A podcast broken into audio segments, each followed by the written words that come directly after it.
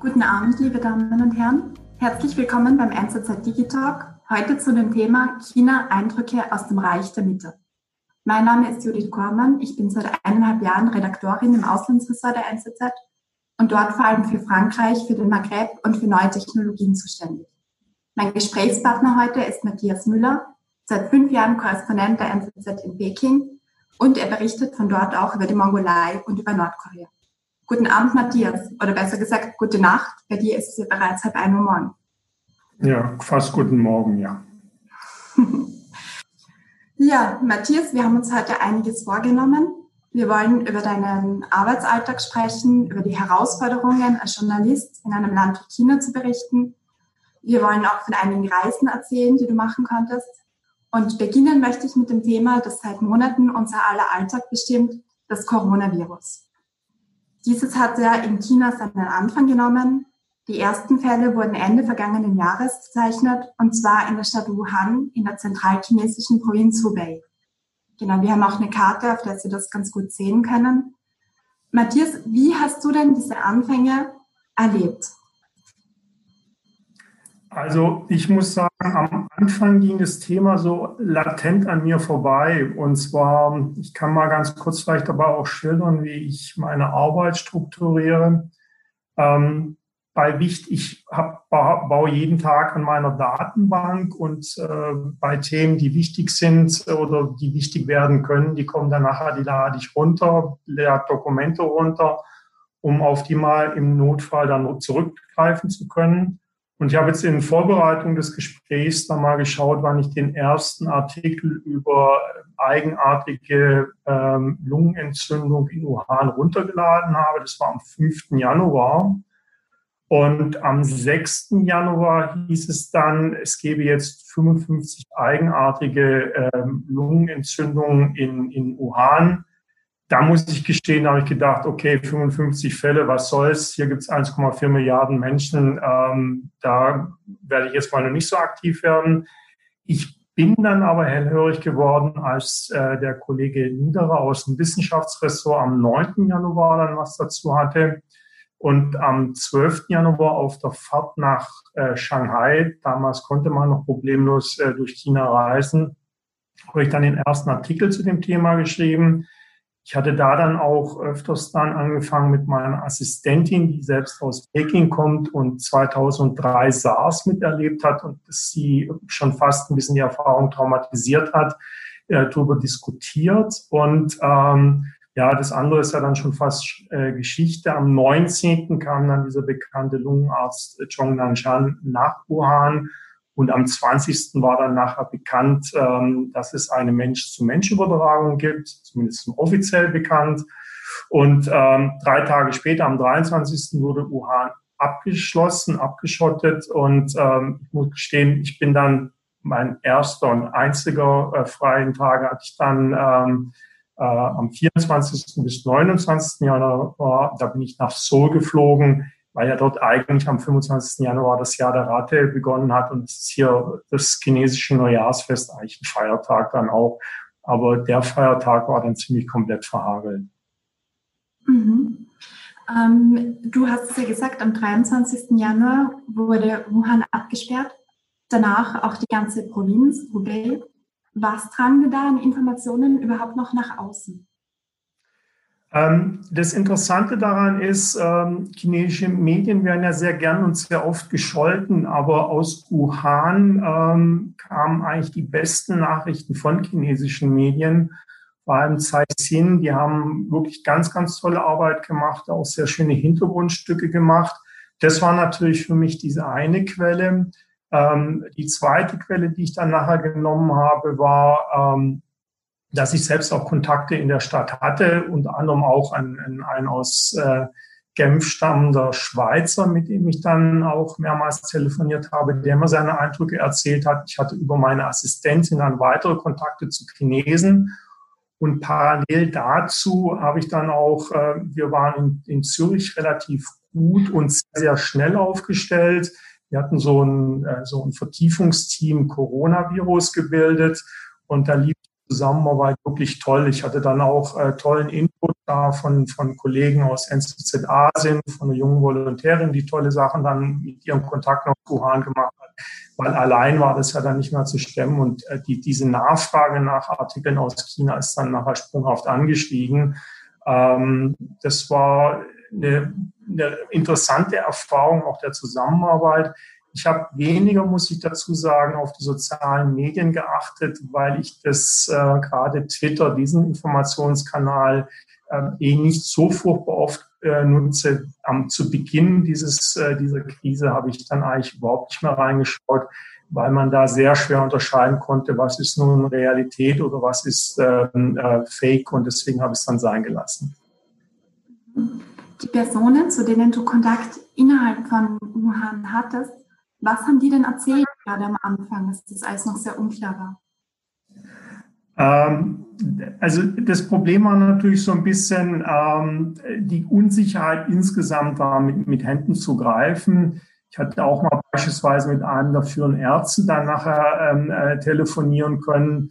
Die damals beim Telefonat sehr, sehr zurückhaltend, weil sie natürlich auch wussten, wenn sie mir jetzt da irgendwie vielleicht ganz rein Wein einschenken, das würde nicht so gut dann nachher wieder rüberkommen.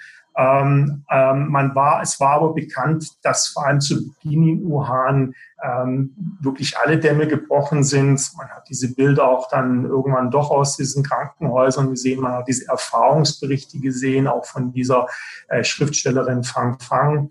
Ähm, und ähm, da gibt es wirklich Leute, das hatten wir auch mal noch verarbeitet bei uns in der Zeitung, die 60, 70 Tage fast überhaupt nicht ähm, aus ihrer Wohnung danach herausgekommen sind. Jetzt mein, zum Beispiel mein Schweizer Ansprechpartner, ähm, der hat es immer mal wieder geschafft, rauszukommen, aber seine Hauptzeit erst mit einer Chinesin verheiratet. Seine Hauptaufgabe war dann nachher die beiden Kinder, die sind ein paar Monate alt und, glaube ich, zwei Jahre alt, irgendwie bei Laune zu halten, weil die natürlich überhaupt nicht verstanden haben, dass sie überhaupt noch raus, dass sie nicht raus durften.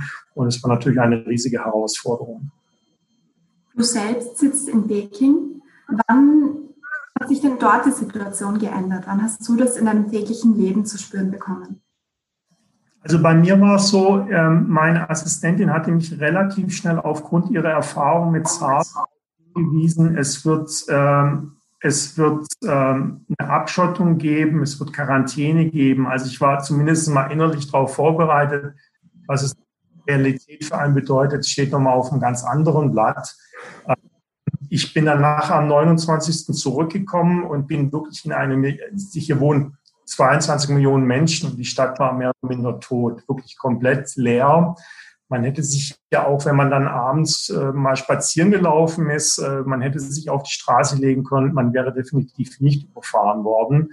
Ich war zu der Zeit, äh, habe ich immer wieder versucht, aus der Wohnung rauszukommen, um Erfahrung zu sammeln, um Eindrücke zu sammeln. Ich habe auch dann einen, einen, auch Fahrten mit der U-Bahn gemacht, um zu gucken, wie die Leute miteinander umgehen.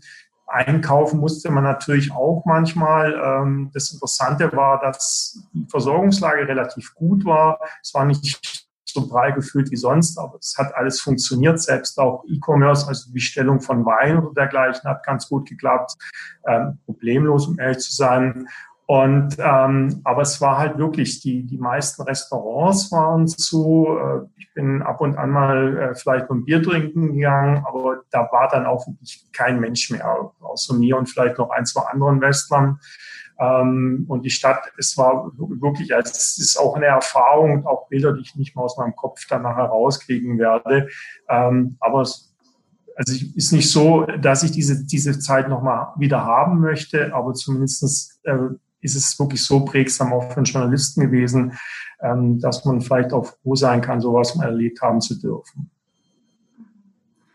Ähm, wie war denn das? Also gerade zu Beginn sind die Leute dann freiwillig zu Hause geblieben oder waren das damals schon die Vorschriften? Dass man sagt, man geht nur mehr so wenig wie möglich raus und schränkt die Kontakte ein. Da geht bisschen durcheinander. Also in China gab es eigentlich nur in, in Wuhan und in ein paar anderen Städten in der zentralchinesischen Provinz Hubei gab es einen Lockdown. Ähm, hier in Peking war es schlicht und ergreifend so, dass die Leute extrem diszipliniert waren. Also das war für mich eine komplett neue Erfahrung, weil ich in China bisher, ich nehme den Chinesen immer so als äh, latenten Anarchisten wahr, der eigentlich macht, was er will. Ähm, für mich als geborenen Schwaben ist es manchmal schwer zu ertragen, weil ich bin ja an Recht und Ordnung nachher äh, fühle mich gebunden. Ähm, aber zu der Zeit, die Chinesen waren extrem, extrem ähm, äh, auf ihr natürlich auf ihr eigenes Überleben bedacht. Ich habe dann irgendwann auch mal verstanden, ähm, weil es ja am Anfang bei uns immer noch so hieß, es wäre vielleicht eine leichte Grippe oder eine schwere Grippe und äh, die, die, die, ähm, äh, die Todesfallrate wäre nicht so hoch wie jetzt beispielsweise bei SARS, wo jeder zehnte Infizierte gestorben ist. Aber was bei uns jetzt sich auch immer weiter rauskristallisiert, ähm, bei SARS gab es auch viele Fälle von schwerwiegenden Lungen, äh, Lungenerkrankungen, die die Leute nicht mehr ähm, äh, drüber hinweggekommen sind. Deswegen waren die Chinesen am Anfang, weil sie nicht wussten, was auf sie zukommt, weil sie diese Erfahrung mit SARS hatten, extrem, wirklich extrem diszipliniert. Was hinzukam, ich hatte eine Erfahrung gemacht. Ich war gleich zu Beginn nach meiner Rückkehr aus Südkorea einmal ohne Schutzmaske beim Einkaufen. Da haben mir dann die Blicke der Mitmenschen gereicht, um seitdem bei jedem Tag, jede, jede Sekunde, die ich das, die Wohnung oder auch das Büro verlasse, äh, immer solch eine Maske zu tragen, die übrigens zu Beginn relativ schwierig zu bekommen war, weil ähm, die Produktion äh, brach lag wegen des chinesischen Neujahrsfestes. Und ich habe zu Beginn auch äh, dieses, also zu Beginn ähm, Februar bin ich immer wieder zu äh, Medienkonferenzen der Regierung gegangen, die dort relativ oft und auch sehr transparent berichtet haben.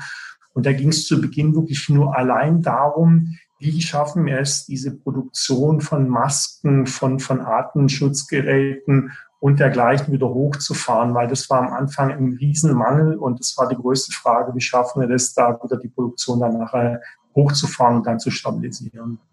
Das ist dann relativ schnell gelungen.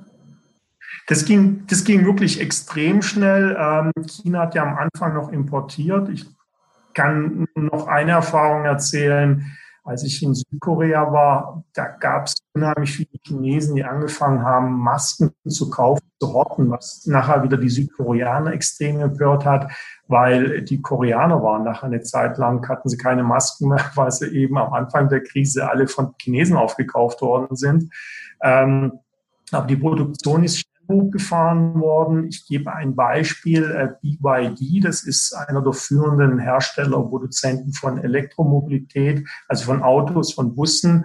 Die sind unten in Südchina ähm, ähm, ähm dominiziert und die sind zwischendrin, ich glaube, immer noch der inzwischen weltweit größte Produzent von, von Atemschutzmasken, von Gesichtsmasken.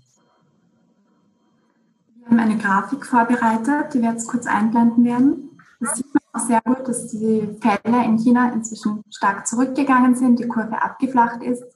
In Orange sieht man die Infizierten, violett sind die Genesenen und in Schwarz dann die Todesfälle, die offiziellen. Ähm, das Schlimmste scheint vorerst überstanden.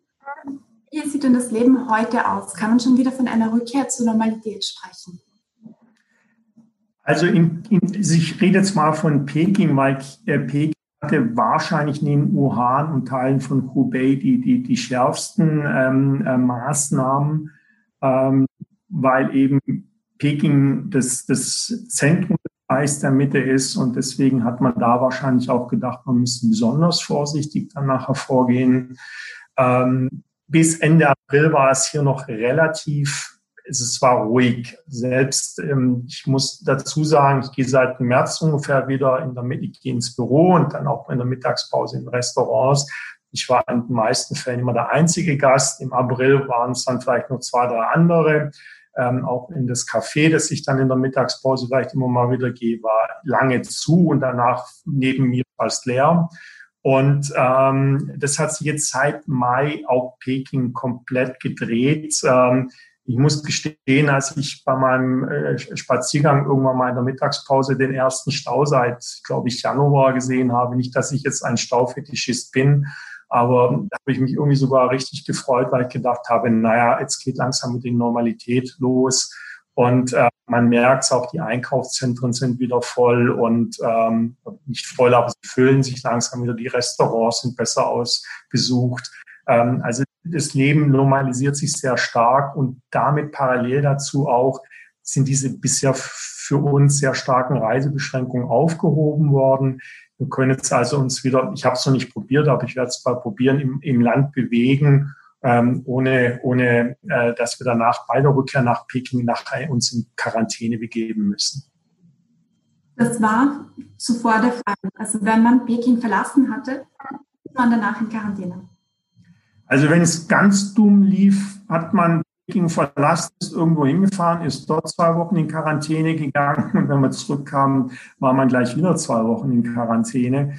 Ähm, das wollte ich mir nicht antun. Und jetzt ist Peking auch äh, diese, diese Restriktion so gelockert worden, dass man wieder äh, bei der Rückkehr zumindest mal äh, steht so auf, auf dem Papier, sich nicht in Quarantäne begeben muss. Ähm, ansonsten, ich kann das als Beispiel aus der Zeit ähm, äh, erzählen ein, ein befreundetes Paar von, von, von mir. Ähm, er ist ähm, Chinese, sie ist Koreanerin, die kam aus Korea zurück, weil sie sich dort ein paar Wochen aufgehalten haben. Die haben Homeoffice betrieben und sie kamen zurück und äh, mussten dann zwei Wochen in der, in der Wohnung in, in Quarantäne sich begeben. Und an der Haustür wurde dann nachher ein, eine Alarmanlage hinge, hingeknallt, sprich, hätten sie die Tür aufgemacht, wäre einfach die Alarmanlage losgegangen. Ähm, ein anderer äh, Bekannter von mir, ähm, der äh, wohnt unten in Shenzhen, unten im Südchina, also in der Nähe von Hongkong, der kam aus Japan zurück und ähm, der war dann auch erstmal für zwei Wochen in der Quarantäne. Ähm, am Anfang hat er gedacht, die Tür wäre nur versiegelt worden.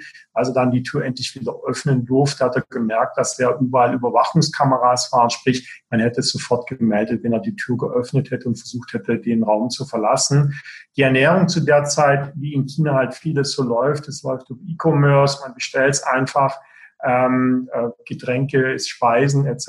Man bestellt es im Internet es wird ausgeliefert, vor die Tür gestellt und so funktioniert dann nachher auch die, die, die Ernährung der, der, der Quarantäne, sich in Quarantäne befindenden Personen.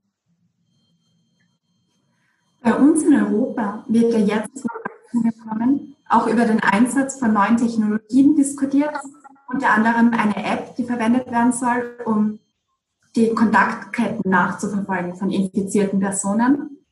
In China kommt ja auch eine App zum Einsatz. Mit Datenschutz und Privaten man es da ja in der Regel nicht so. Könntest du mal erklären, was das für eine App ist und wie sie funktioniert? Ähm, also man muss dazu sagen, es gibt hier diverse Apps und äh, die sind teilweise wieder dann ähm, lokal abhängig. Also diese eine Super-App gibt es nicht. Was man sagen muss, ähm, es gibt eine App, der Zentralregierung, ähm, die hier in, äh, in Peking sitzt. Das ist die auf, die auf der rechten Seite, wo, äh, wo man diesen äh, schönen grünen Pfeil da nachher sieht. Da sieht man dann auch ganz unten eben die Auskunft, ähm, also nicht ganz unten, in den letzten zwei Wochen hat sich nachher ähm, der Inhaber des Smartphones nur in Peking aufgehalten. Ähm, das Problem ist, äh, diese, äh, diese Regierungs-App ist bei vielen Leuten, bei Kontrolleuren oft nicht bekannt. Also auch wenn ich zum Beispiel immer noch in Cafés oder dergleichen gehe, muss ich so eine App zeigen. Gängiger ist hier die linke App, das ist, wo HealthKit drüber steht. Das ist die, die in Peking dann nachher äh, gebräuchlich ist. Und ähm, da sieht man, ähm, ich habe also offenbar keine äh, abnormalen äh, Bedingungen. Ähm, sprich, ähm, was da dahinter steckt, ist schlicht und ergreifend, ich war die letzten zwei Wochen ähm, nicht in irgendeinem Hochrisikogebiet. Ähm, die Idee ist natürlich dahinter ganz klar, ein Smartphone kann genau verfolgen, wohin ich gehe, wohin ich mich bewege. Und eine Zeit lang war es so, als es noch diese Reisebeschränkungen gab, dass da dann nachher die Leute, wenn sie beispielsweise nun Peking verlassen haben und zurückkamen, war die App nicht mehr grün, sondern sie war orange oder im schlimmsten Fall rot, sprich man hat sich dann in Quarantäne begeben müssen. Einem kleinen Beispiel, das illustriert auch ein Bekannter, der hat sich runter an diesen, Richtung diesen neuen Flughafen Daxing, das ist schon Richtung Provinz Hebei begeben Und ähm, als er sich in die Nähe der Grenze, der Stadtgrenze begeben hat, hat dann nachher schon jemand angerufen, angerufen, ob er nun vorhat, die Stadt zu verlassen. Hätte er sie zu dem Zeitpunkt verlassen, hätte sich dann nachher auch ähm, das, ähm, äh, die Farbe von grün auf orange verändert. Die Frage äh, Datenschutz, Datensicherheit, das ist in China ein weites Feld. Es ist noch lange nicht so heiß diskutiert äh, wie, in, wie in, in Europa. Mir hat ein Chinese gesagt, naja, so richtig toll findet es auch nicht, aber es geht momentan um unsere Gesundheit, um unsere äh, Sicherheit. Deswegen akzeptiert man es. Das heißt aber nicht, dass diese, diese vielleicht äh, ja schon Passivität dann auf Dauer nachher Bestand haben wird. Ähm, da kann sich in den nächsten Jahren wahrscheinlich noch viel verändern. Es gibt diese drei Farben, grün. Wenn ich jetzt ein orange oder rote Farbe oder Zertifikat habe, was bedeutet das? Was hat das für Folgen für mich? Also bei Orange muss man sich dann nachher in die, äh, in die äh, häusliche äh, Quarantäne begeben. Bei Rot, das war vor allem früher, wenn man dann nachher aus, aus Wuhan zurückkam, ähm, äh, dann äh, schrillten wirklich die Alarmglocken. Ich habe das hier eben mitbekommen und zwar ein Kollege von mir vom, vom, vom, vom deutschen Fernsehen, der wohnt hier auch auf dem, auf, der, auf dem Compound, auf dem ich hier auch lebe. Der ist aus Wuhan zurückgekommen und ähm, auf einen Schlag sind hier dann nachher im Hof lauter ähm, äh, ganz in weiß in so Sicherheitsanzügen dann nachher gegleitete ähm, Chinesen rumgesprungen und haben ihn empfangen.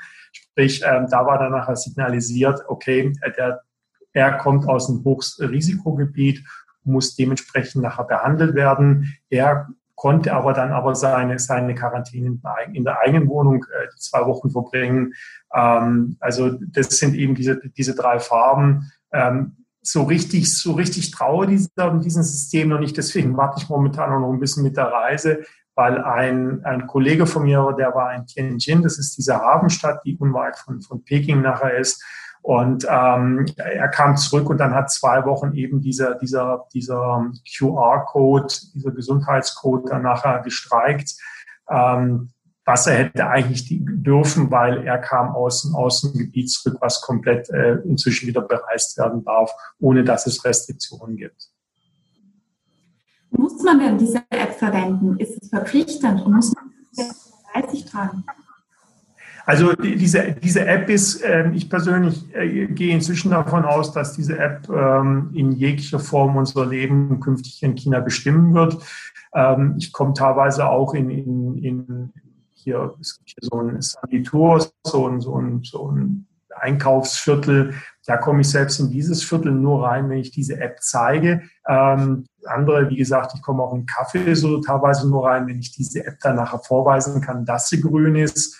Und ähm, insofern ist sie äh, nur ins Wohlens verpflichtend. Parallel dazu wird dann auch immer noch die Temperatur gemessen.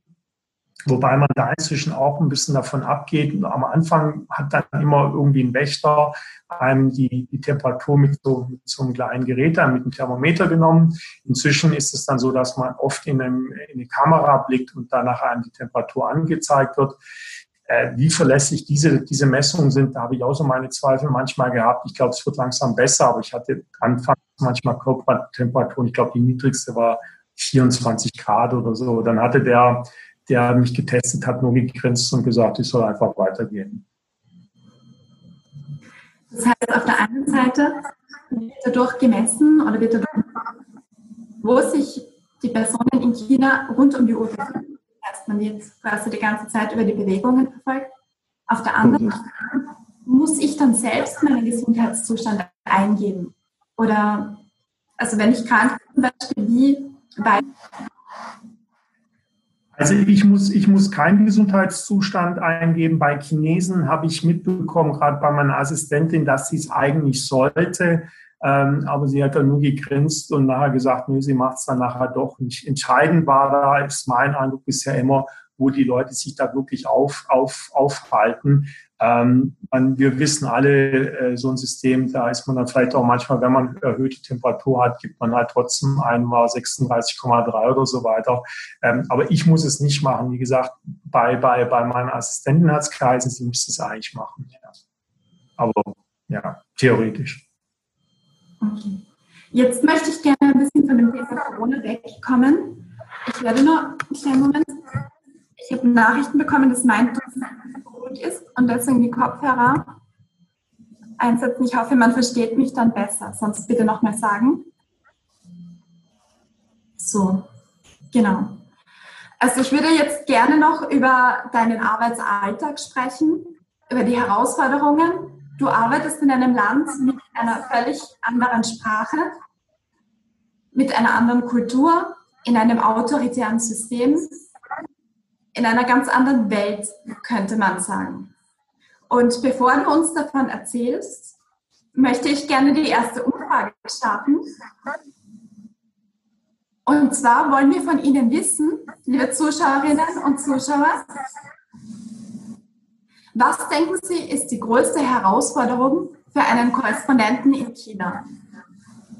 Ist es die Beschaffung von Informationen, der Druck durch die Behörden, der kulturelle Unterschied oder die Sprache?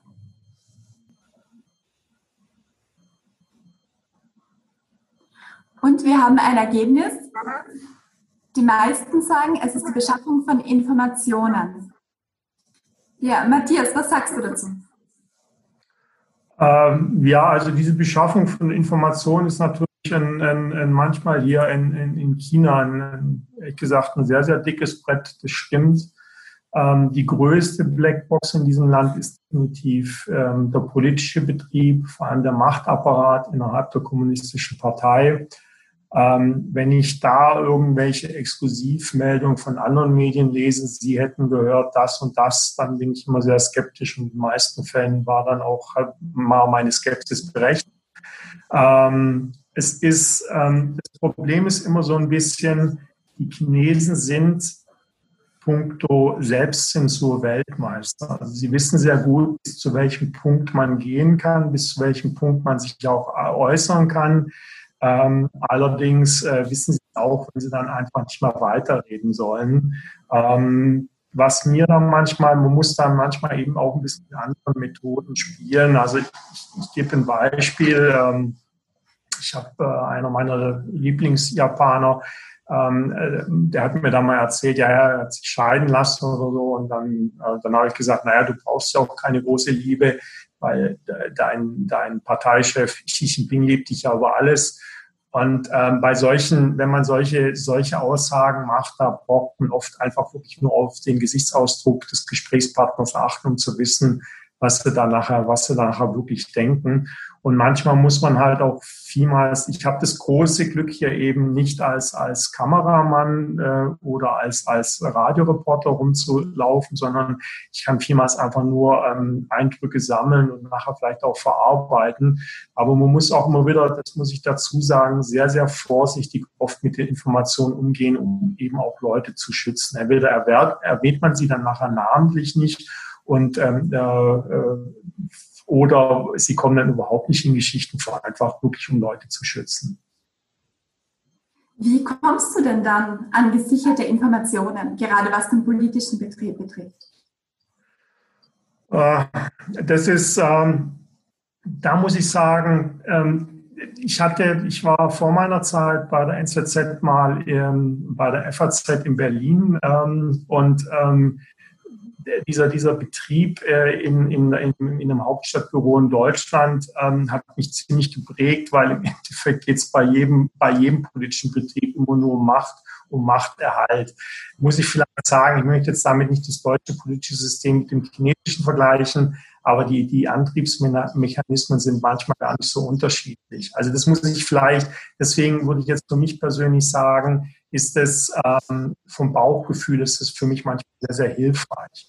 Was natürlich dann wirklich schon sehr, sehr wichtig ist, ähm, dass man ähm, äh, diese Reden, äh, die, die die Oberen danach erhalten, schon sehr stark verfolgt, dass man versucht, daraus Rückschlüsse zu ziehen und es dann vielleicht auch seine Meinung auch immer wieder abdeckt mit, mit irgendwelchen Experten, die dazu dann nachher irgendwelche Aussagen machen.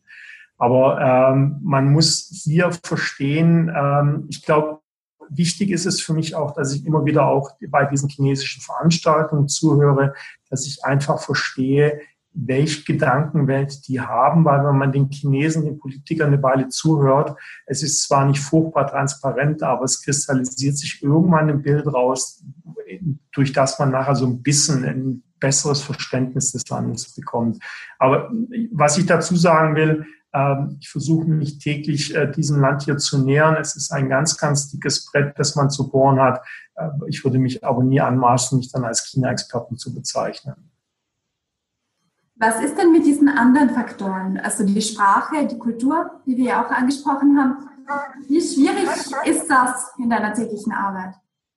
Ähm, also erstmal zur Sprache. Bei mir ist es so, ich hatte, ich hatte mal angefangen, dann habe ich wieder aufgehört, habe ich wieder angefangen, jetzt wieder aufgehört. Also es ist äh, ein Kreuz. Ähm, das Gute bei mir ist, ich kann wenigstens überleben und wenn ich mit meiner Assistentin unterwegs bin und ich merke, dass da irgendwie wieder ihre Fragen in die falsche Richtung gehen, dann kann ich da dann schon eingreifen, muss ich dazu sagen. Aber jetzt zum Beispiel in Eigenregie ein, ein, ein, ein Interview zu führen, ist, äh, ist unmöglich, komplett unmöglich. Ähm, was mir wieder zugute kommt, muss ich dazu sagen, ich bin ähm, Ökonom, sprich viele Sachen, auch viele Reden der Politiker sind oft ökonomisch und für mich oftmals wirklich eine Fundgrube. Zwar furchtbar langweilig oft geschrieben, aber es passt dann vielleicht auch ein bisschen zu meinem Naturell. Also mir macht es groß Spaß, diese Sachen zu lesen. Ähm, bei der Kultur muss ich sagen, ähm, da bin ich ein bisschen, ich höre immer wieder, ja, dieses, äh, dieses unbekannte Land und dergleichen. Ich habe damit zu große Bedenken, weil ich habe den Eindruck, Chinesen ticken in vielen Sachen auch nicht viel anders als wir. Die wollen, die wollen ihr Leben genießen, zunehmend auch mit steigendem Wohlstand. Die wollen jetzt vielleicht auch gute Milch für ihre Kinder haben, eine gute Erziehung für ihre Kinder haben. Die wollen sich ein schönes Auto leisten und eine tolle Uhr oder dergleichen. Also diese Wünsche, diese Antriebssachen von Chinesen, was sie wirklich umtreibt, sind vielmals oft auch nicht so groß unterschiedlich als das, was bei uns jetzt dann nachher, äh, was sich bei uns jetzt ausmachen würde. Ich finde zum Beispiel, weil ich da auch einen Bezug zu habe, ähm, die koreanische Gesellschaft, die südkoreanische Gesellschaft fast schwieriger zu verstehen als die chinesische, um ehrlich zu sein. Du deckst ja ein sehr großes Gebiet ab. Also wir haben auch nochmal die Karte vorbereitet, damit man sieht, ähm, auch ein paar Reisen sieht, wo du unterwegs warst, auf, auf die wir dann noch eingehen. Kannst du denn im Land überall hinreisen oder gibt es Gebiete, die für dich gesperrt sind?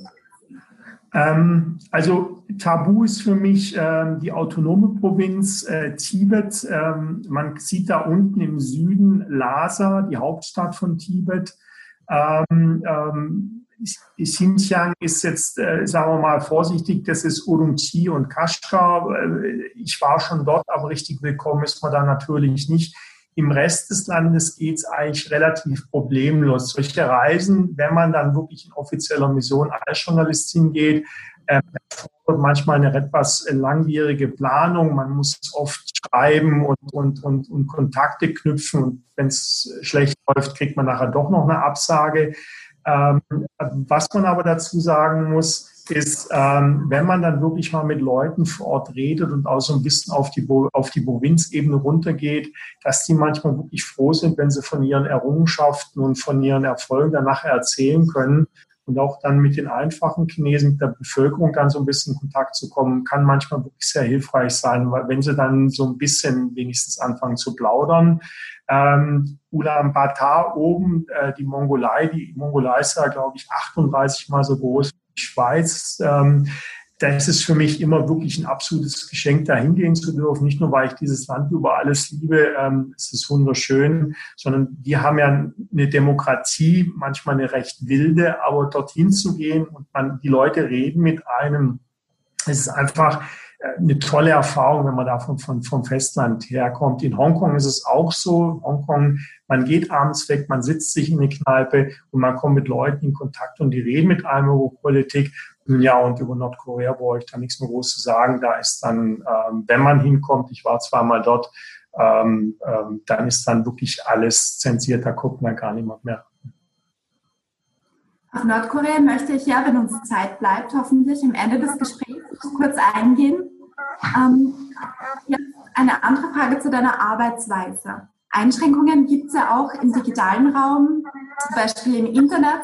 China hat ja diese große Firewall hochgezogen und sein Internet damit großteils abgeschottet. Wie schwierig macht es das Arbeiten für dich als Journalist? Also man muss sich das so ein bisschen mal vorstellen, wenn man 2010 hier in China war und man kommt jetzt nach China zurück, nur mal als Hausordnung. 2010 hat auch Google funktioniert, es hat auch, glaube ich, Facebook funktioniert.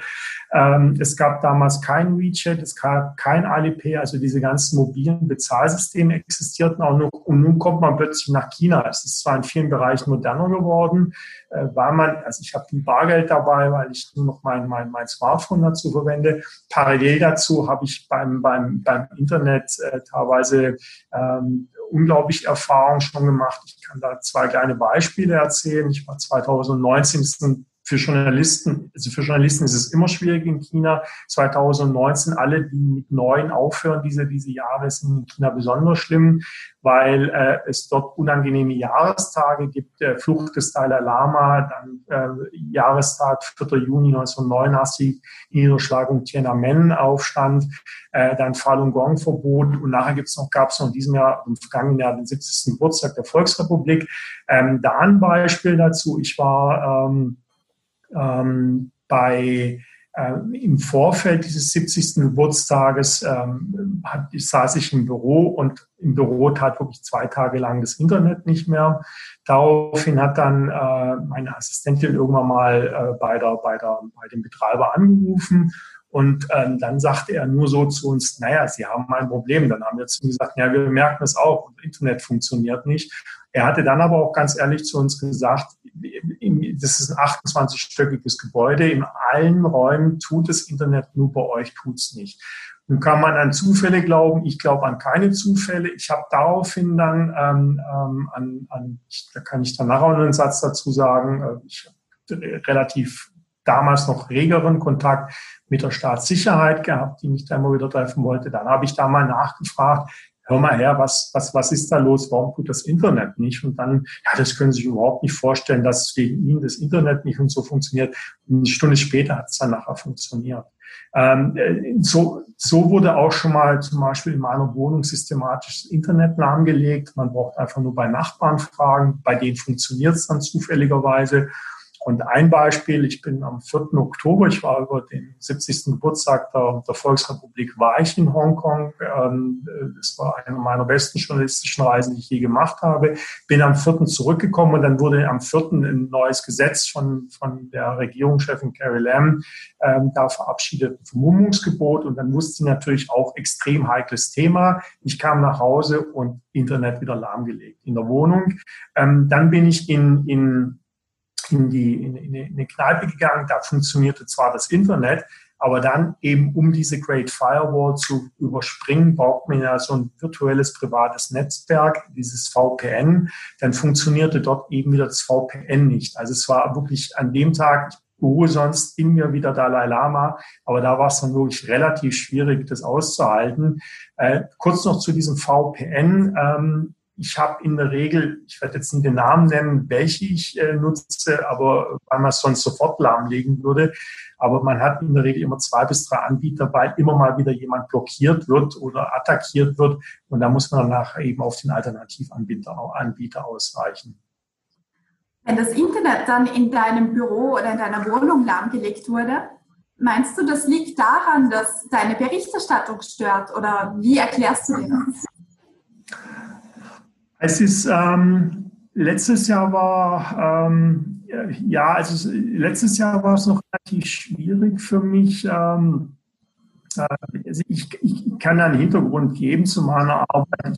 Ähm, ich muss mich auch regelmäßig mit der Staatssicherheit treffen. Die wurden irgendwann mal ähm, habe ich eine Dokumentarfilmerin unten im Süden Chinas getroffen und äh, die Frau wurde während unseres Gesprächs bereits äh, zum Verhör von der Polizei eingeladen. Ähm, ich kam dann nachher von diesem Gespräch nach Peking zurück und einen Tag später rief mich dann nachher die Behörde an und meinte, sie würden mich mal sehr gern treffen. Dann habe ich gesagt, ich möchte sie aber nicht treffen. Dann haben sie gesagt, das ist aber besser für mich. Und ähm, diese, diese Treffen sind sehr regelmäßig. Das sind äh, gut hoch ausgebildete Menschen, teilweise auch in der Schweiz oder so studiert, sprechen ähm, toll, tolles Englisch. Ähm, und äh, da war es dann nachher so, dass man dann wirklich auch bei einem Treffen, das war jetzt gerade im Umfeld um den, um den 1. Oktober vergangenen Jahres rum, äh, legte man mir danach halt auch meine kritischen Xi- und Xinjiang-Artikel und weiß der Teufel was alles vor.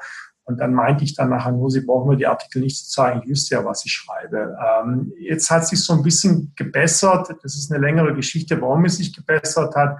Aber wenigstens sagt man nun, na, ich bin zwar kritisch, aber ich höre wenigstens den Chinesen zu. Ähm, da muss ich auch vielen Kollegen wirklich vielleicht leichte Kritik üben, dass man wirklich nicht unbedingt immer bereit ist, bei nur den, äh, den, den Chinesen zuzuhören. Ich mache es jetzt offenbar ein bisschen besser als vorher. Vielleicht liegt es auch damit dann begründet, dass ich jetzt momentan ein bisschen mehr Ruhe habe. Und das heißt, du bist aber relativ frei. Also die laden dich dann vor, du musst dich rechtfertigen für deine Arbeit kannst aber dann weiterarbeiten wie zuvor? Oder gibt es da dann auch Androhungen, dass sie dich aus dem Land verweisen oder ähnliches? Also ich bin, ich, ich, muss dazu sagen, als ich hierher gekommen bin, habe ich gedacht, naja, ich, ich schreibe da für, für, die kleine Schweiz und äh, da, da fliege ich so unter dem Radar durch. Ich hatte mich da, glaube ich, auch so ein bisschen äh, die, die ganze Lage hier unterschätzt. Also was mir klar geworden ist, dass diese Texte, glaube ich, allesamt wirklich dann auch, also ich habe mal gehört von der Botschaft, in Berlin, äh, von der chinesischen Botschaft in Berlin übersetzt werden. Sprich, wissen genau, was ich mache, was ich treibe. Von meinen Kollegen natürlich genauso. Ähm, wir wissen jetzt auch keine Ahnung, ob diese Wohnung hier abgehört wird. Äh, ich habe mal gehört von den Botschaften, die da für mich mitverantwortlich sind, dass es wahrscheinlich der Fall ist. Ähm, was erschwert nachher noch bei mir dazu kam, war, ähm, dass ich natürlich nicht weiß, ob, ob auch ob aus Internet, ähm, Internet sprich mein, mein Smartphone abgehört, spricht relativ viel dafür. Ähm, ja, so, so sind halt nun mal die Arbeitsbedingungen. Ähm, ich habe immer noch, dass ich ein Jahresvisum habe, muss ich dazu sagen. Bei anderen Kollegen, äh, da geht man jetzt, steht mal, äh, dreht man die Schrauben ein bisschen an. Wir sind bei drei Monaten. Manche müssen jetzt, und ich kenne sogar Fälle, die müssen jeden Monat dann ihr Visum erneuern. Als Beispiel dafür, wie diese Überwachung, die sich ja im Internet zeigt, aber auch auf der Straße, also in China gibt es ja unzählige Überwachungskameras, oft kommt Gesichtserkennung zum Einsatz. Und als Beispiel dafür, wie diese Überwachung auch genutzt werden kann, um die Bevölkerung zu unterdrücken, wird ja meistens die Provinz Xinjiang genannt. Vielleicht können wir noch mal kurz auf der Karte einblenden, wo sich diese Provinz befindet. Genau, also man sieht das hier sehr schön im Nordwesten. Du warst, du konntest dorthin reisen. Vielleicht kannst du uns kurz erklären, was die Lage vor Ort ist und wie du die Reise dorthin erlebt hast. Also erstmal diese, diese, man fliegt da von, von, von Peking nach Urumqi, diese Provinzhauptstadt, äh, die sehr stark von Han-Chinesen dominiert ist. Und der Flug dauert ungefähr vier Stunden und fliegt danach von Urumqi nachher nochmal ungefähr zwei Stunden weiter nach Kashgar. Kashgar ist fast, also eine der westlichsten Städte der, der äh, Chinas.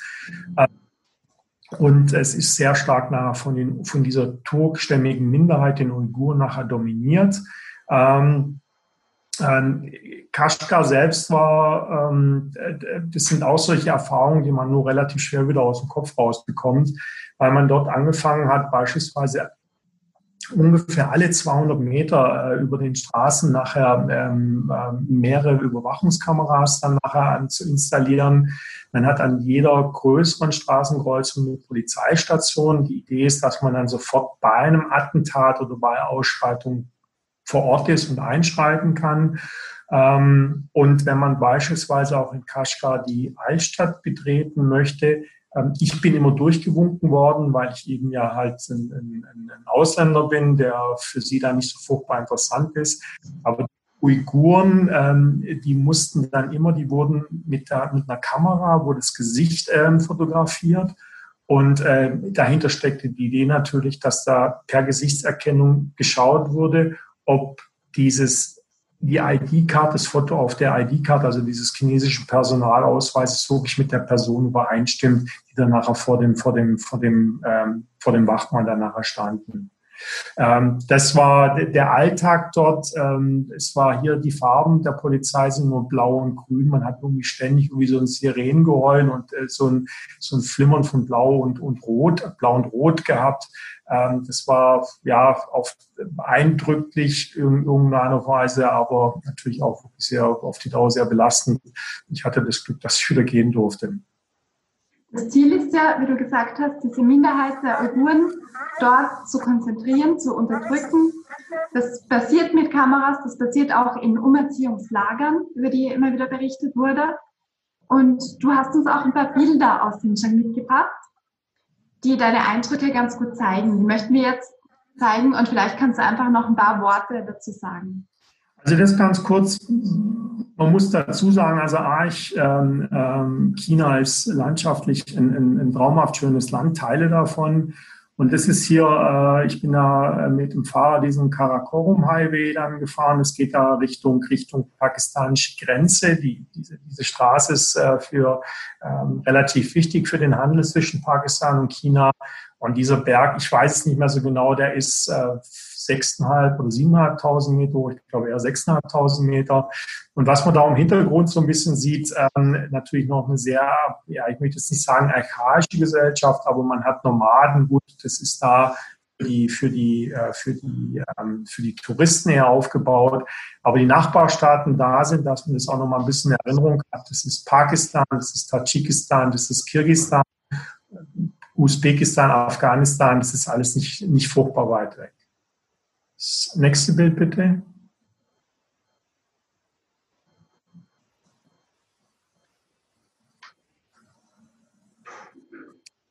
Ähm, ähm, Kaschka ist sehr bekannt für, für, den, für den Viehmarkt, den es jeden Sonntag gibt. Äh, wer ein Tierfreund ist, sollte da vielleicht nicht zwingend hingehen, weil äh, Tiere sind da wirklich nur Ware, wo, wo feilgeboten verkauft und gekauft werden.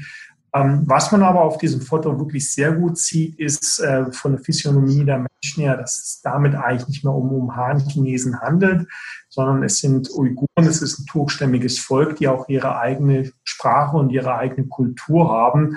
Und das wird auf diesem, auf diesem Foto relativ stark deutlich, allein schon von den Gesichtszügen her. Nächstes Foto bitte. Und das ist jetzt ähm, die Altstadt von, von, von Kaschgar. Wie gesagt, man wird äh, davor getestet äh, mit Gesichtserkennung, ob man auch wirklich der ist, der auf der ID-Card draufsteht.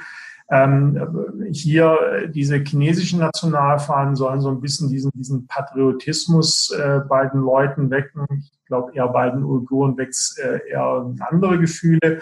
Und was man oben dann nachher noch sieht, ist, äh, sind diese Überwachungskameras, ähm, die dann eben auch inzwischen halt mit, mit Gesichtserkennung ähm, zunehmend dann ausgestattet sind. Und ähm, das Interessante in, in, in, in China ist ja eben, dass ähm, in China braucht man für das tägliche Leben immer seine ID-Card. Ob man in den Zug geht, ob man in, in den Flugzeug betritt, man braucht immer seine, seinen Personalausweis. Die hat, glaube ich, einen 80, 18-stelligen Code. Und ähm, auf diesem Personalausweis ist natürlich ein Foto und mit diesem Foto lässt sich natürlich, kann man diese Aufnahmen wieder matchen, ob das, ob das dann nachher mit, mit, dem, mit der, mit der ID-Karte übereinstimmt und ob da vielleicht dann im Notfall vielleicht sogar eine gesuchte Person dahinter steht. Wie schwierig war es dann für dich, in diese Provinz zu kommen? Konntest du da einfach hinreisen oder? Ich war, ich muss dazu sagen, ich bin, ich war im September 2017 dort. Damals war es zwar auch schon hochsensibel, ähm, aber da war noch dieses Thema mit, mit Lagern und dergleichen da. Mein Kollege äh, Matthias Kamp hat es geschafft, dann letztes Jahr in so ein Lager reinzukommen. Ähm, ich konnte nicht, weil ich parallel dazu in Nordkorea war, hat da einen tollen Bericht dazu geschrieben, sehr lesenswert. Ähm, und ähm, wir haben uns über die Assistentin davor halt auch beim Propagandaministerium dann angemeldet und, und dieses ganze Pipapo. Und ähm, wir sind dann nachher im Hotel angekommen und auch die, man fährt dann nicht einfach auf eine Hotelanlage drauf, sondern das sind so riesen Stahltore, die weggeschoben werden müssen. Man wird im, im Hotel dann nachher informiert, dass man, ähm, ähm, dass man kein VPN nutzen sollte, man natürlich ignoriert. Ähm, und interessant da ist natürlich, man sieht aus meinem Pass heraus durch mein Visum, ich habe ein sogenanntes J1-Visum, man sieht, dass ich äh, ein Journalist bin, ein festangestellter äh, Journalist in, in China. Und ähm, kurz danach war dann schon die Polizeibehörde da und hat mir dann erzählt, ja, sie sind nur da ich bin, sie wären mein Freund und Helfer und wollen nur mein Bestes und dergleichen. Ich habe mich danach so ein bisschen dann ähm, relativ frei bewegen können. Ich hatte keine Probleme mehr. Ähm, ähm, das war eine ganz interessante Erfahrung. Was für mich wahrscheinlich in, in, in äh, Xinjiang noch viel spannender war, war ein Punkt. Ich hatte da dann nachher in Urumqi in der Hauptstadt die Möglichkeit, ähm, zwei koreanische Missionare zu treffen, äh, die, die, mir, die mir so ein bisschen von ihrem Leben danach erzählt haben. Ich hatte da dann auch ein als Café getarnte Kirche dann nachher besucht. Ähm, das war schon eine ziemlich bizarre Atmosphäre alles. Ich habe darüber allerdings nie geschrieben, weil ich einfach die Leute schützen wollte. Ja, wir sind jetzt schon fast am Ende unserer Gesprächszeit angelangt. Eine Frage möchte ich vorher noch anbringen und die betrifft die zunehmenden Spannungen zwischen China und den USA. Die wurden ja zuletzt auch befeuert dadurch, dass der amerikanische Präsident ähm, meinte, er hätte Anzeichen dafür, dass das Coronavirus in einem Labor in Wuhan entstanden sei und von dort entwichen. Was hältst du denn von solchen Behauptungen und wie reagiert die chinesische Bevölkerung darauf? Äh, ja, ich glaube, bis auf Trump und sein Außenminister Pompeo hält niemand was von dieser Theorie. Also auch die ganzen Experten aus, aus, aus Amerika zweifeln sehr, sehr stark an, an dieser Theorie. Ähm, ich muss dazu sagen, ich höre da auf die Experten. Ähm, das ist sehr wichtig für mich. Ob jetzt Trump und Experten sind oder einfach nur momentan wiedergewählt werden wollen, das überlasse ich mal dem Auge des Betrachters. Ich glaube an diese Theorie ehrlich gesagt nicht. Ähm, wenn das Gegenteil bewiesen werden sollte, würde ich dann glauben, aber das ist für mich kein Thema momentan. Ähm, was man zu den Chinesen ein bisschen sagen muss, ist, ähm, wir haben es natürlich auch, wenn ich so nochmal diese, diese Zeit reflektiere, wenn ich nochmal auch diesen Februar anschaue, China war zwar damals sehr, sehr stark mit sich selbst beschäftigt, aber man hat natürlich schon sehr stark wahrgenommen, das erste war, der erste Reflex war, ja, das liegt ja alles nur an, an diesem repressiven System, dass sowas überhaupt ausbrechen kann. Ähm, so einfach darf man sich halt auch nicht machen, aber das war so der, der erste, die erste, die erste ähm, Wahrnehmung im Westen, die sich dann bei allen Fehlern, die dieses System hier hat, aber auch wirklich nur mal als komplett falsch herausgestellt hat, weil nach der Theorie hätte es ja bei uns dann nicht ausbrechen dürfen. Ähm, und das Zweite ist, ähm, was mich sehr belastet hat, auch diese, dieses ähm, äh, teilweise schon wirklich rassistische, was wir da mitbekommen haben, so nach dem Motto, naja, die essen ja auch alle nur ähm, äh, äh, Fledermäuse und dergleichen nur die können infiziert werden. Also das war, war schon so ein bisschen ähm, eine Angelegenheit, die auch mich als jemand, der hier lebt, äh, mehr oder minder verletzt hat. Ähm, ich esse keine Fledermäuse und ich kenne auch keinen Chinesen, der sowas macht. Aber ähm, es war für mich diskriminierend. Und äh, was mich momentan wirklich, und jetzt sind wir vielleicht auch noch mal ganz kurz bei der Ausgangsfrage zu dem Thema, ähm, was meine Arbeitsbedingungen hier gerade wirklich schwierig gestaltet, ist für mich schon zunehmend dieser, dieser, dieser Konflikt zwischen Amerika und China, weil ähm, äh, die, für mich ist die Tonalität wird immer aggressiver von beiden Seiten. Und was mich ehrlich gesagt von jemand, der aus einer ähm, äh, westlichen Demokratie kommt, äh, wirklich sehr stark äh, ja, beeinträchtigt und auch traurig macht, wenn man heute wirklich auch sieht, wie zum Beispiel der amerikanische Präsident wirklich nur noch lügt. Also nicht nur nur noch, er wird manchmal auch vielleicht, äh, wenn er Hello oder so sagt, dann schon seine Wahrheit dann sagen, aber man kann ihm, wenn man ihm zuhört, ähm, ähm, es tut teilweise schon weh. Und früher waren wir da so ein bisschen einfacher, ein bisschen gestrickt. Wir wussten, vielleicht äh, der Westen hatte recht, der Osten hatte nicht recht. Inzwischen bin ich mir bei dieser These nicht mehr so ganz sicher. Eine letzte Frage, mit der ich abschließen möchte und dann auf die Fragen des Publikums eingehen.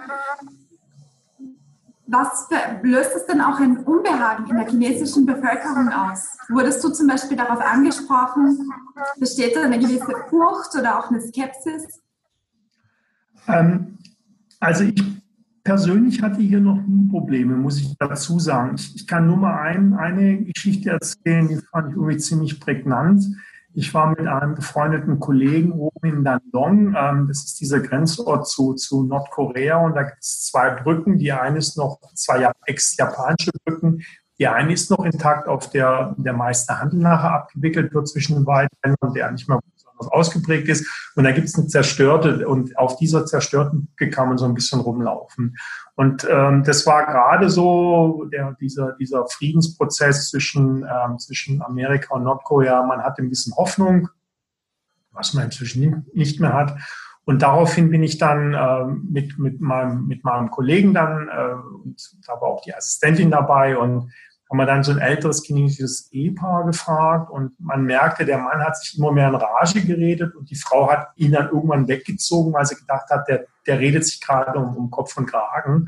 Ähm, die Assistentin hat natürlich auch nicht besonders clever gefragt und dann standen wir irgendwie so auf dieser Brücke, mein, mein Freund und ich, und hatten gedacht, naja, so richtig, so richtig haben wir das Thema jetzt ja noch nicht abgearbeitet und sind den beiden danach hinterhergelaufen. Und was wir dann gesagt haben als erstes ist, denn hört man, her, wir sind keine Amerikaner, wir sind, wir sind Europäer. Und dann sind denen, die, die waren total glücklich, haben unsere Hände geschüttelt.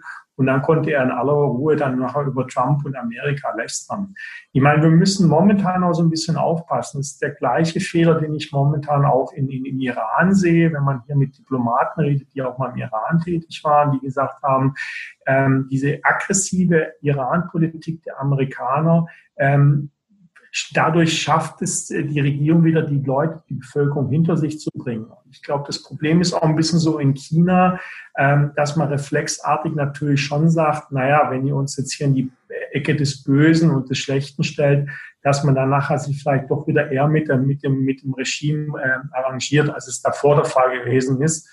Was ich aber auch nochmal dazu sagen will, ich glaube, da hängt auch bei uns, herrscht bei uns ein Riesenirrglaube, die Chinesen sind kein Volk von Dissidenten. Also hier gibt es sicher Leute, die gegen die Partei sind. Ähm, da habe ich auch schon Leute kennengelernt, die jetzt im, im, im, im, im Gefängnis sitzen und äh, sobald nicht mehr rauskommen. Aber ansonsten zu glauben, dass hier der große, dass hier alle ein riesen Druck auf dem Kessel ist und es wird hier bald explodieren, ähm, sorry, ähm, da muss ich dann doch viele Leute enttäuschen. Ja, vielen Dank für deine Eindrücke. Jetzt möchte ich kurz zu den Fragen des Publikums übergehen. Und zwar möchten Sie wissen, wie gehen die Chinesen mit den offiziellen Statistiken in Bezug auf das Virus um? Glauben Sie diesen? Sind die ein Thema? Ähm, das ist eine gute Frage. Also ähm, man muss dazu sagen, äh, vielleicht mal, ich leite mal kurz mit der, mit der Antwort ein. Ähm, in China ist man sich inzwischen bewusst, dass die Regierung zu Beginn mit dieser, mit dieser Verschleierungstaktik einen Riesenfehler gemacht hat. Man weiß, hätte man Wuhan nicht halt erst am, 20, am 23. Januar, sondern vielleicht schon gleich am 5. Januar abgeriegelt, wäre dem Land und wahrscheinlich weiten Teilen der Welt großes Leid erspart geblieben. Da ist man sich sicher und es sagt zum Beispiel, inzwischen auch zum Beispiel der Zhong Nanjan, also dieser, dieser, dieser führende Virologe hier in, in China. So offen ist man da. Die Regierung ist aber dennoch nicht bereit, sich zu entschuldigen. Jetzt gehen wir auf, äh, gehen wir auf diese Zahlen dann nachher zurück. Das Problem ist so ein bisschen, ich persönlich glaube, dass die Zahlen besser sind als ihr, als ihr Ruf. Und zwar der Grund für mich ist, zum einen wenn man sich diesen Kurvenverlauf anschaut, äh, zum, zu Beginn dieses exponentielle Wachstum und nachher diese Abflachung auf einer Ebene, auf einer gewissen Höhe, wenn man sich diesen Verlauf mit anderen Ländern anschaut, die sind relativ identisch. Es spricht also dafür, dass es so falsch nicht sein können. Ich gebe Ihnen ein anderes Beispiel. Ähm, bei deutschen Unternehmen arbeiten ungefähr eine Million Chinesen. Da habe ich dann nur gehört, die haben keine Probleme gehabt ähm, wegen großen Ausfallraten. Also sprich, wenn die Zahlen viel schlechter wären, als wir alle plötzlich glauben, dann hätte es da auch wirklich dann ähm, ähm, Verlust an Arbeitskräften geben müssen. Was ich aber auch gelernt habe zu Beginn der Krise, bei, als ich ein, ein Webinar mit einem Virologen aus, aus Hongkong hatte, ähm, der hat gesagt, wir wissen wirklich wahrscheinlich nur die Spitze des Eisberges. Das Problem ist, dass viele Leute sich infiziert haben, ähm, aber ähm, äh, kaum Symptome aufweisen und dann nachher nicht zum Arzt gehen. Sprich, die kommen, obwohl sie vielleicht infiziert waren, tauchen die nicht in der Statistik auf. Also das muss man so ein bisschen ein, also Abschluss nochmal sagen. Aber wie gesagt, ich glaube, die Zahlen hier, ich glaube, in Wuhan dürften wahrscheinlich die, die, die Daten etwas höher sein. Wie viel höher kann ich jetzt nicht sagen. Wir müssen aber der Ehrlichkeit aber auch dazu sagen, Inzwischen wissen wir auch, dass es in, in, in Italien oder in Frankreich, äh, also in Italien schätzt man, dass wahrscheinlich die Todesfälle doppelt so hoch sind, als es bisher ausgewiesen sind. Nochmals, ich möchte dadurch aber dadurch nicht das Verhalten der Regierung zu Beginn dieser Krise nach irgendeiner Form entschuldigen. Eine weitere Frage betrifft das Sozialkreditsystem, das ja dabei ist, in China eingeführt zu werden und dass das Verhalten der Bürger auf der einen Seite ähm, messen und belohnen oder bestrafen soll, auf der anderen Seite auch der Firmen. Und zwar ist die Frage, wie weit ist das System schon implementiert und werden Ausländer, die in China arbeiten und ausländische Touristen auch von diesem Problem erfasst? Ähm, also dieses System soll eigentlich Ende dieses Jahres fertig sein. Ähm, es ist soweit eigentlich auch schon, glaube ich, weit installiert. Ähm, ob die Datenbanken nachher wirklich aufeinander zugreifen können, ist, da fehlt mir momentan die Kenntnis, ob das wirklich klappt. Ähm, ähm, da gibt es zumindest bei amerikanischen Experten Zweifel, ob das wirklich funktionieren wird. Ähm, das System wird aber soll dieses Jahr dann Ende des Jahres scharf gestellt werden. Es heißt, es gilt dann aber auch für, für ausländische Unternehmen. Die müssen sich dann nachher eben auch an diese Vorgaben halten. Die große Frage wird da natürlich sein, wenn beispielsweise Unternehmen nun wegen eines möglichen Fehlverhaltens von Ausschreibung ähm, ähm, ähm äh, ferngehalten werden, wenn sie beispielsweise keine Aufträge mehr bekommen, weil sie äh, einen Malus in, innerhalb dieses Systems haben, dann fragt man sich natürlich schon, wie transparent ist dieses Verfahren und den Unternehmen nachher auch dem einzelnen Bürger zu sagen, woran liegt's, was ist wirklich dein Fehlverhalten. Da muss man einfach erstmal schauen, was die, äh, was diese, was diese Realität zeigen wird. Ich muss dazu sagen, äh, wenn man hier das Thema Datensicherheit hat, ich hatte vorher mal diese ID-Card der Chinesen erwähnt, da weiß man auch, wenn man ein bisschen Geld zahlt, kommt man an viele Daten ran, wo man die man nachher über seine Mitmenschen nachher ausspionieren kann, ähm, da schwant mir, könnte mir vielleicht Schlimmes sparen, um ganz ehrlich zu sein. Eine andere Frage betrifft den Umweltschutz. Und zwar möchte eine Zuschauerin oder ein Zuschauer wissen, was läuft in der Klimabewegung? Besteht neben Corona auch noch der geopolitische Gedanke, länderübergreifende internationale Zusammenarbeit zu vereinbaren? Also Umweltschutz ist hier ein Riesenthema und zwar ähm, äh, der Grund ist relativ, also früher gab es ja mal Statistiken, die erfasst haben, ähm, äh, wann es wo welche, welche Demonstration gegeben hat und zumindest in der Vergangenheit war bekannt, dass Großdemonstrationen, glaube ich, von mehr als 10.000 Leuten vor allem immer dann stattgefunden haben, wenn es um Umweltfragen gegangen ist. Der Grund ist relativ einfach. Man hat hier eine immer reicher werdende Gesellschaft eine Gesellschaft, die beispielsweise auch mal die Möglichkeit hat, in der Schweiz äh, Urlaub, äh, Ferien zu machen, die dann gemerkt haben, wie es ist, wenn man im See baden kann, wenn man äh, Hahnenwasser trinken kann und ähm, die kommen natürlich irgendwann auch zurück und sagen, Regierung gehört her, wir haben zwar kein Mitspracherecht, aber wir wollen plötzlich auch, unsere Lebensbedingungen und damit auch die Umweltbedingungen äh, verbessern. Also da ist man momentan, ist, ist man wirklich dahinter, dass man die, die, die Lage verbessert. Und ich wohne jetzt seit fünf Jahren hier und auch die Luftqualität hat sich wirklich deutlich verbessert. Ähm, ist immer noch nicht optimal, aber ähm, wirklich deutlich besser als das, was ich jetzt vor fünf Jahren erlebt habe. Das ist das Erste. Ähm, Klimaschutz ist ähm, für die Chinesen nach wie vor ein Thema. Äh, es soll wahrscheinlich in diesem Jahr danach auch so ein Emissionshandelssystem anstatt gehen als Alternative oder als ähm, wie, wie in der EU getätigt oder auch dann nachher in, in der Schweiz mit, könnte man das mit eines Tages miteinander verknüpfen. Also da bin ich mir ziemlich sicher, Umwelt ist ein sehr sensibles, ein sehr heikles Thema. Da ist viel passiert und es sind keine leeren Worthülsen, weil da die Regierung wirklich Probleme bekommen würde, wenn sie nicht liefert. Das Problem ist momentan, man hatte da ja wenigstens Umwelt ist wie jetzt eigentlich auch die Bekämpfung von Seuchen ein typisches Beispiel, wo man mit so einem Land wie China dann auch kooperieren könnte und sollte, weil davon ja eigentlich alle profitieren. Aber da muss man auch der Ehrlichkeit halber dazu sagen, Obama hat den ersten Schritt ja gemacht ähm, ähm, und sich da auch mit China auf einiges verständigt. Ähm, und sein Nachfolger will ja von dem einen nichts mehr wissen. Aber wie gesagt, da glaube ich sicher, dass das keine leeren Worthülsen sind. Wir sind leider schon, wir haben unsere Redezeit schon etwas überzogen. Deswegen jetzt noch eine letzte Frage. Und die betrifft Corona. Und zwar möchte eine Zuschauerin wissen, wie überlebt ein Restaurant oder ein Café in Peking, das wochenlang offen blieb, aber fast leer? Das ist eine sehr gute Frage. Ähm, da kann ich nur sagen, und zwar das größte Problem hier in der chinesischen Wirtschaft ist momentan folgendes. Und zwar, man hat ja früher immer noch dieses Bild, dass es irgendwie hier alle diese großen Staatsbetriebe gibt, die, die für alles zuständig sind. Dieses Bild gehört schon lange der Vergangenheit an. Es gibt diese kleinen mittelständischen Firmen sind heutzutage das Rückgrat. Allein in den Städten äh, sind mehr als 80 Prozent der Beschäftigten bei kleinen privaten Firmen tätig. Das mag nun der Zulieferer sein, zum Beispiel für einen Automobilhersteller. Es mag aber auch ein, ein, ein Restaurant sein, es mag eine Bar sein, etc. Ähm, das war das Interessante. Bei den Pressekonferenzen, bei den Medienkonferenzen zu Beginn hat man erst versucht, wie stelle ich Schutzmasken und dergleichen her. Und danach ist man ganz schnell dazu übergegangen, dass man gesagt hat, hoppla, wie retten wir diese Struktur? Weil die Problematik ist, wenn diese Struktur zusammenbricht, sprich dann auch die Arbeitsplätze wegfallen und die Arbeitslosigkeit steigen würde, hätte die Regierung ein Riesenproblem. Und vor, dieser, vor diesen Unruhen hat man panische Angst.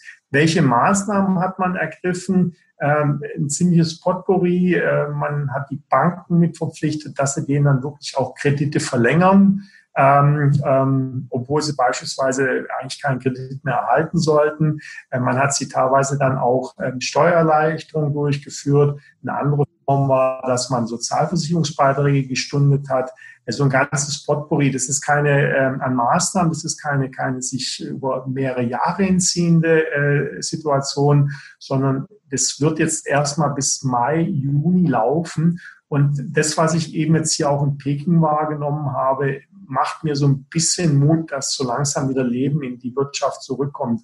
Was ich halt abschließend sagen will, es ist unglaublich leicht, so eine Wirtschaft von heute auf morgen runterzufahren, auf fast null zu fahren. Fast null ist vielleicht zu viel, aber runterzufahren. Aber die Neustart dieser, dieser, dieser Wirtschaft ist, ist wirklich ein, eine Heidenaufgabe und ähm, das wird dann nachher Europa noch ziemlich zu spüren bekommen. Ich habe gerade das Okay bekommen, dass wir noch ein paar Minuten überziehen können.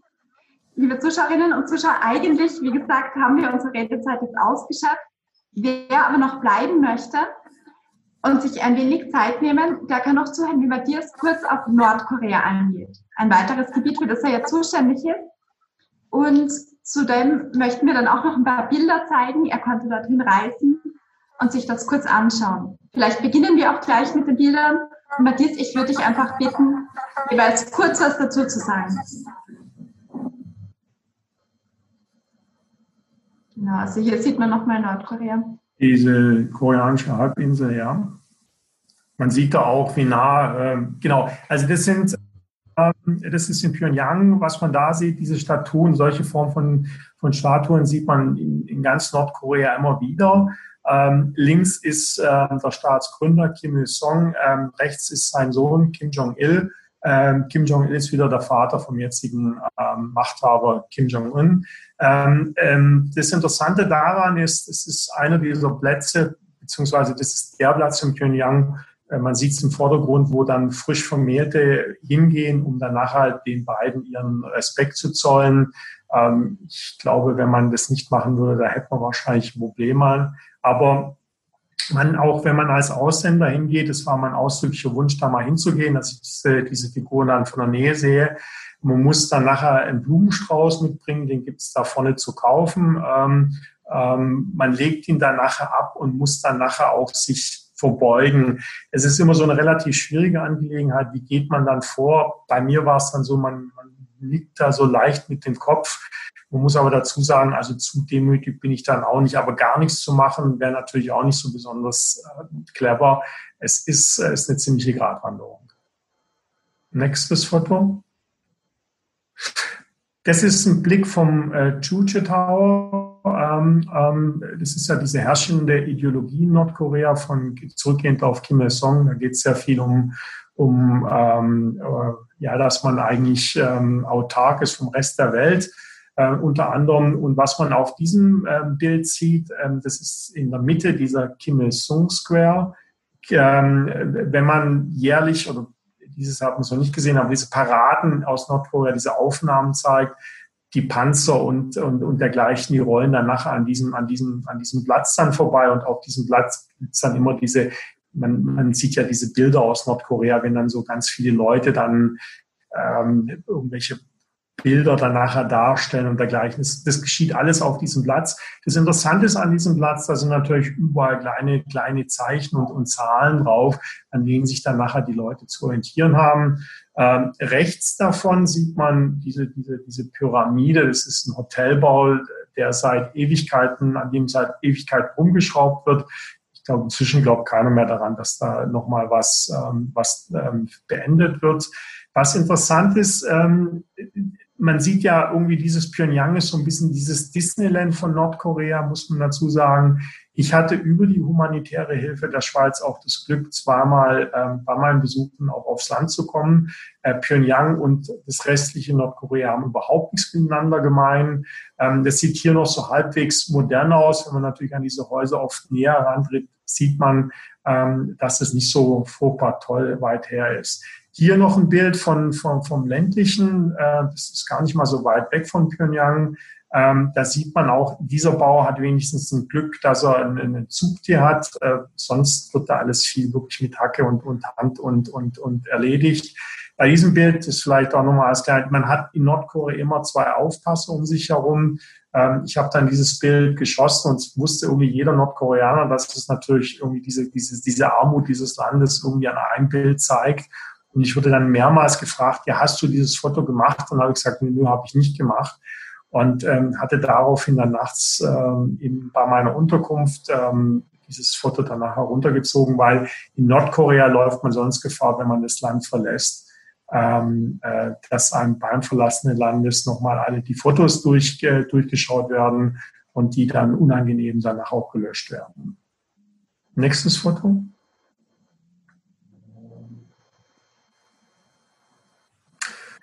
Ähm, ja, äh, äh, also so ein paar ähm, äh, Wörtchen Koreanisch kann ich und das war am 1. Mai 2017. Das ist für die, für die Nordkoreaner immer halt, dann gehen sie in den Park und grillen und äh, der Main hat im Vordergrund dann nachher auch dieses relativ leckere äh, Tedong-Bier, dieses nordkoreanische Bier.